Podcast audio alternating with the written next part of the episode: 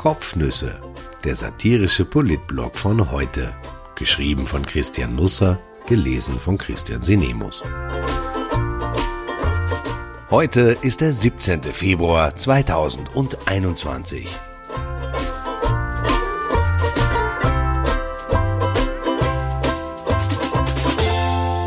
Faschingssitzung, Maskenball im Parlament. Gernot Blümel kam als Gernot Blümel. Seltsames geschah. Ich habe jetzt ein paar Tage nichts geschrieben, und das hatte einen guten Grund. Ich habe nämlich meine Meinung verloren. Andere verlieren während der Pandemie ihren Geschmackssinn, ihre gute Laune, ihr Interesse an vielem, ihre Arbeit, Geld, ihre Zuversicht. Ich verlor meine Meinung. Und das über Nacht. Sie war einfach weg. Meine Meinung war nicht auf Kurzarbeit, sie hatte mir gekündigt. Es war schon noch so, dass ich neugierig blieb. Ich wurde auch nicht apathisch oder antriebslos. Nein, ich war nur plötzlich nicht mehr gegen oder für etwas, sondern für beides. Oder für nichts. Ich hatte nicht einmal mehr eine Meinung dazu, wie es sein kann, dass ich keine Meinung mehr habe, wozu auch immer. Vielleicht war es auch so, dass ich mit dem Meinen einfach nicht mehr hinterherkam. Es muss momentan so viel gemeint werden, zu allen möglichen Angelegenheiten sollte man Position beziehen und das sofort. Egal, ob man sich gut auskennt, ein bisschen oder gar nicht. Das ist ziemlich anstrengend. Vielleicht hat mir mein Körper ein Signal geschickt meine einfach weniger. Die Ermittlungen gegen Blümel, der neue Bundesstaatsanwalt, die Regierungskrise, wie man es findet, das Team schon von den Australian Open heimfahren durfte. Zu allem muss man etwas Profundes sagen. Ich nicht mehr.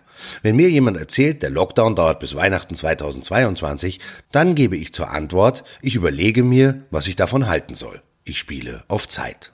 Auch Platanen haben ein Recht auf Meinung. In Wien werden neuerdings größere Bäume in der Nacht mit einem Lastwagen durch die Straßen gefahren, vielleicht damit auch Sie ein bisschen was von der Stadt sehen. Falls Sie bei der nächsten Mörserstudie gefragt werden, ob Wien für Sie lebenswert ist, dann können die Pflanzen objektiv sagen, ja, es ist sehr schön in Wien.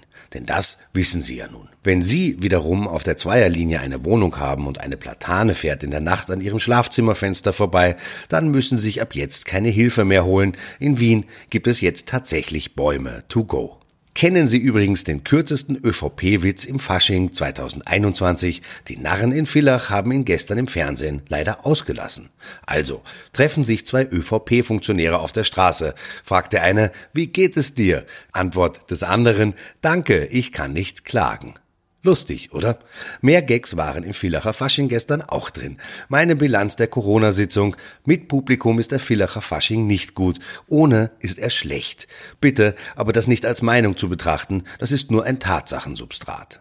Haben wir jetzt am Aschermittwoch noch eine Regierung und wenn ja, wer ist daran beteiligt? Es fällt in diesen Tagen zunehmend schwer, Koalition und Opposition auseinanderzuhalten, vor allem seit die Grünen beschlossen haben, beides sein zu wollen. Sprache ist ja sehr verräterisch und ich musste am vergangenen Samstag schmunzeln, als Clubobfrau Sigi Maurer in der ZIP 1 auftrat.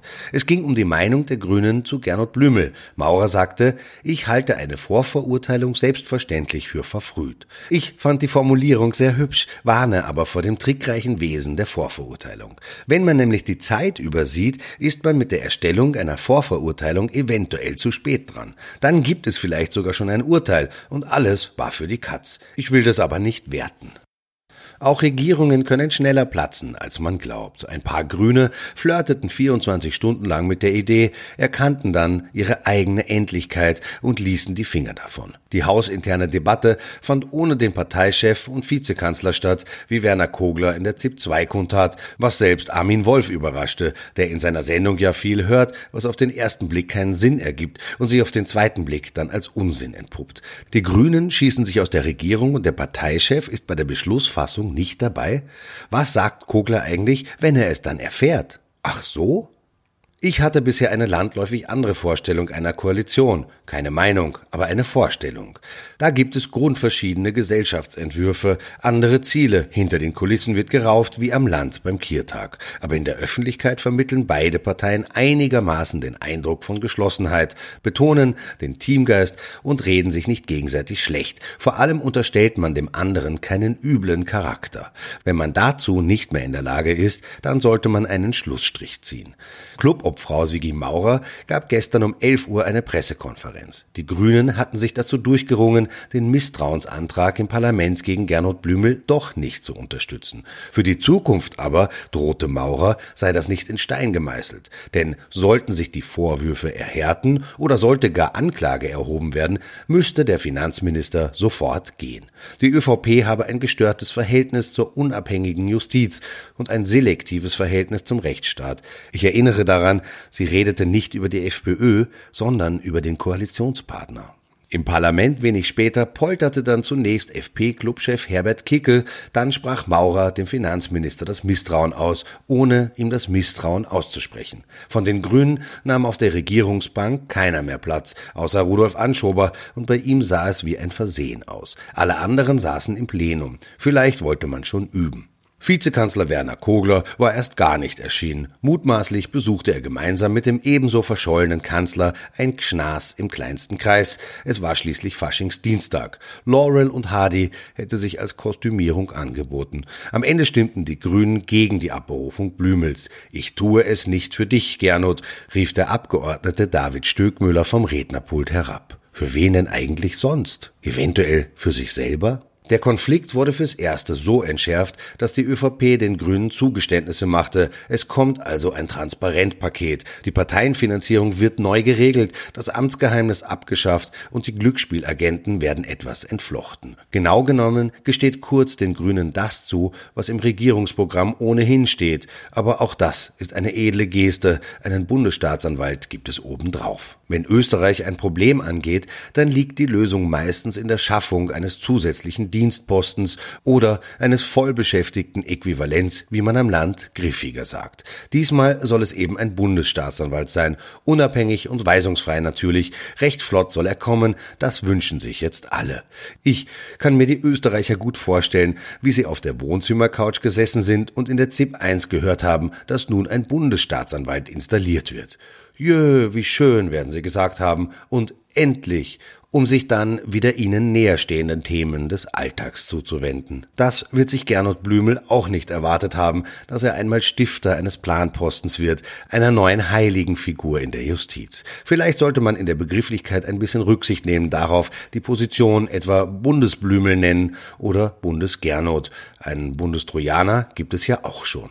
Welche Kompetenzen der neue Bundesblümel haben wird, ist noch Gegenstand von Verhandlungen. Auf die Bestellung freue ich mich aber jetzt schon. Ich meine, so lange dauert die Pandemie auch wieder nicht, dass wir nicht mehr wissen, wo wir leben. In Österreich wurde bisher jeder Maulwurfshügel politisch ausgewogen besetzt. Früher mit Rot und Schwarz, zuletzt hat sich das Spektrum etwas erweitert. Warum sollte sich das plötzlich ändern? Natürlich gibt es auch bei uns unabhängige Bestellungen, aber das passiert nicht aus freien Stücken, das sind Unfälle.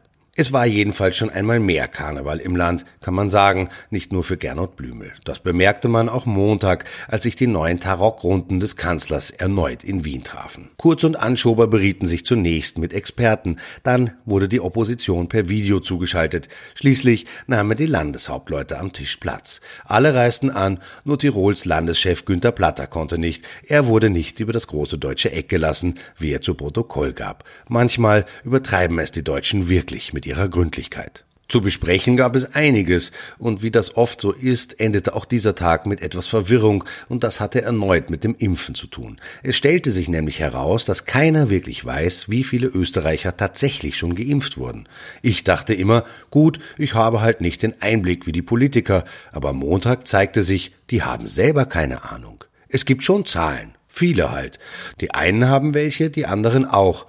Man kann sie zusammenzählen, aber es kommt immer etwas anderes dabei heraus. Bei den Schülern überlegt man, ob sie nicht vielleicht das Jahr wiederholen sollten, weil so viel Unterrichtsstoff versäumt wurde. Für die Politik könnte man sich das auch andenken. Da scheint Mathematik momentan eher eine Art Philosophie zu sein, eine Deutungsfrage. So war es auch am Montag. Man muss vorausschicken, das Gesundheitsministerium rechnet jede Impfdose, die das Lager verlässt, als verimpft. Das muss man nicht logisch finden, es ist aber so eine Deutungsfrage eben. Die Annahme dahinter ist, dass die Bundesländer ja Impfungen nicht herumkugeln lassen werden, sondern sofort verabreichen, was da ist. Stimmt aber nicht. Die Länder bunkern das Zeug nämlich aus Angst, keinen Impfstoff für den zweiten Stich mehr zu erhalten. Die Zahl der tatsächlich Geimpften ist also noch wesentlich geringer als am Dashboard des Ministeriums ablesbar. Dort waren gestern Abend 459.875 Dosen als verimpft verbucht, also ausgeliefert. Hermann Schützenhöfer bestätigte das als erster und das mit einem sehr eleganten Satz, angelehnt an Paul Watzlawick. Die Steiermark, sagte der Landeshauptmann, hat nichts verimpft, sondern Dosen für den zweiten Stich reserviert. In Wien am Tisch, repräsentiert durch den Kanzler und den Gesundheitsminister, war man ein bisschen fassungslos und plädierte für die Strategie, was da ist, gehört sofort weg. Es ist aber auch nicht ganz klar, was da ist. In der Folge las nämlich Bernhard Bonelli als Kabinettschef die rechte und die linke Hand von Sebastian Kurz laut die Menge der Impfdosen vor, die in den Ländern eigentlich schon vorrätig sein müssten.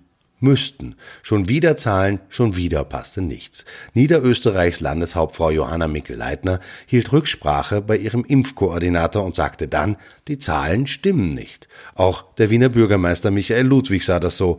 Unsere Zahlen decken sich nicht mit denen von Bonelli. Nun könnte man Hoffnung hegen.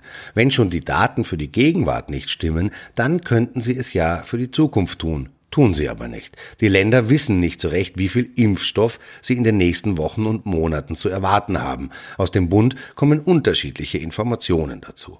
Vielleicht ist unterschiedlich nicht das richtige Wort. Die Zahlen wechseln halt. Sie ziehen sich je nach der Wetterlage draußen andere Kleidungsstücke an. Irgendwann platzte Schützenhöfer schließlich der Kragen. Er beschwerte sich über den Impfmanager des Gesundheitsministeriums.